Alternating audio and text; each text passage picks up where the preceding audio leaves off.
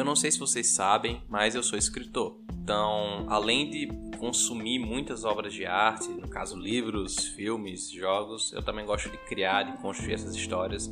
Eu faço tudo isso através da literatura. Naturalmente, eu entro em contato com vários outros autores, sejam amadores, alguns um pouco mais profissionais que conseguem viver disso ou quase viver da escrita. E é interessante a troca de ideias, os métodos e como cada um lida com a arte. De vez em quando eu me deparo com ideias que me deixam reflexivo. Eu fico pensando naquilo por semanas, refletindo se faz sentido e pensando em como eu adaptaria aquela ideia para minha realidade. Muitas vezes essas ideias que são trocadas são às vezes em algum grau negativas, talvez. E eu tô aqui hoje para falar de uma ideia que eu considero exatamente isso, negativa. Fecharam narrativamente, eu me chamo Júlio Oliveira e numa dessas conversas com escritores, eu conheci uma autora que gostava muito de ficção científica e de alguns subgêneros do tema, como steampunk, cyberpunk e outros. E ela queria fazer uma super história que envolvia todos esses subgêneros. E ela disse que ela se preparou muito, estudou muito sobre narrativa, estrutura, etc. E tudo isso é muito legal e muito válido. Até que chegou o momento em que a gente perguntou: tá, massa, quais suas referências literárias nos subgêneros que você quer escrever. Cyberpunk, Steampunk, Dieselpunk, vários outros. Eu não vou falar desses gêneros aqui porque não é a, a, a proposta. Mas o interessante foi que ela disse o seguinte: olha, eu não tenho tempo para ir atrás de todas essas obras. Então eu procurei o geral de estrutura narrativa e vou escrever com o que eu sei sobre o gênero e sobre a época que, ele, que eles foram formados. Mas não, eu não li obras, porque eu acho que é perda de tempo. Sim, é, é a, a pessoa usou a palavra perda de tempo. Consultar obras que vieram antes dela no gênero que ela quer trabalhar. E aí eu quero chamar a atenção para uma coisa bem importante. Existem autores profissionais grandes que têm uma mentalidade parecida e que eles têm uma, uma ideia de que deve haver um purismo na criatividade, de forma que você não pegue ideias de outros e você faça tudo do zero. Só que há também aqueles que acreditam, e eu me coloco nesse segundo lado, de que não existe esse purismo criativo, não existe essa ideia de você realmente ter uma ideia do zero, uma ideia que é só sua e ela mudar o mundo.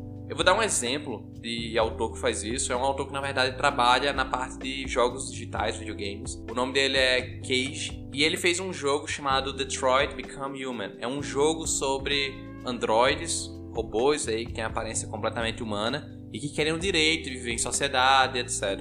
E ele falou em entrevistas que ele não consumiu nada do gênero para ter ideias puras, o mais puras possível. E acontece que é o seguinte, ele não foi inovador. Ah, eu gosto do jogo, a história é legal, mas assim, uma coxa de retalhos de conceitos que já foram usados antes. E de novo, você não precisa ser original, não precisa ser inovador, precisa ser bom só. Só que é uma ilusão você achar que está inovando por não ter nenhuma referência, nenhuma inspiração quando na verdade você só tá jogando no lugar comum. Você tá atirando para a mesma direção que todo mundo atirou, porque é o primeiro é o primeiro lugar onde todos pensam quando vão escrever aquele tema.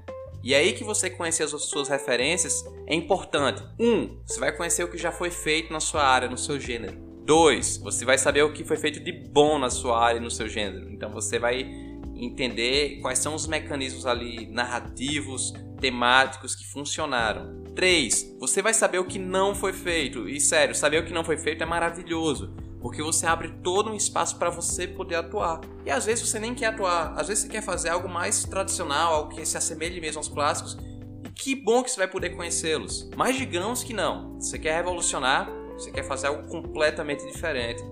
E aí eu digo, leia as suas referências. Se você tem algum gênero literário, sei lá, você trabalha com cinema, com qualquer coisa qualquer obra artística vai servir como uma referência para você. Essas histórias que foram escritas, que foram reproduzidas de diferentes formas, são ensinamentos de pessoas que vieram antes da gente, que aprenderam muito, que erraram muito também, que estão ali passando suas experiências de alguma forma. Então você jogar fora toda essa carga artística, toda essa carga de conhecimento, toda essa carga humana é um grande desperdício para você mesmo e para o mundo.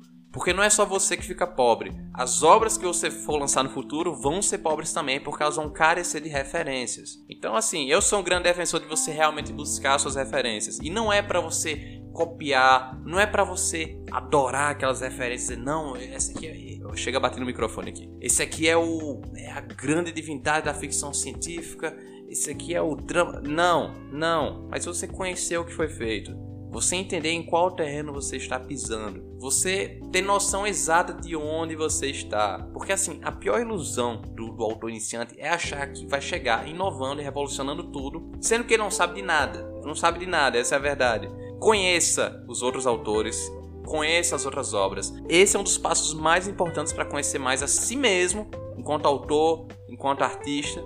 E sim, esse episódio foi mais realmente voltado para os artistas, mas eu espero que mesmo quem seja mesmo quem não produza arte diretamente, seja mais um consumidor, também possa aproveitar e entender um pouco mais essas questões. Eu acho um debate bem interessante. E enfim, tenho referências literárias, cinematográficas, tenho referências de tudo. É sempre bom você poder se apoiar nesses conhecimentos antigos e aí sim você começar a desenvolver a sua própria identidade. Então, muito obrigado a você que acompanhou até agora. Nos vemos no próximo episódio e valeu!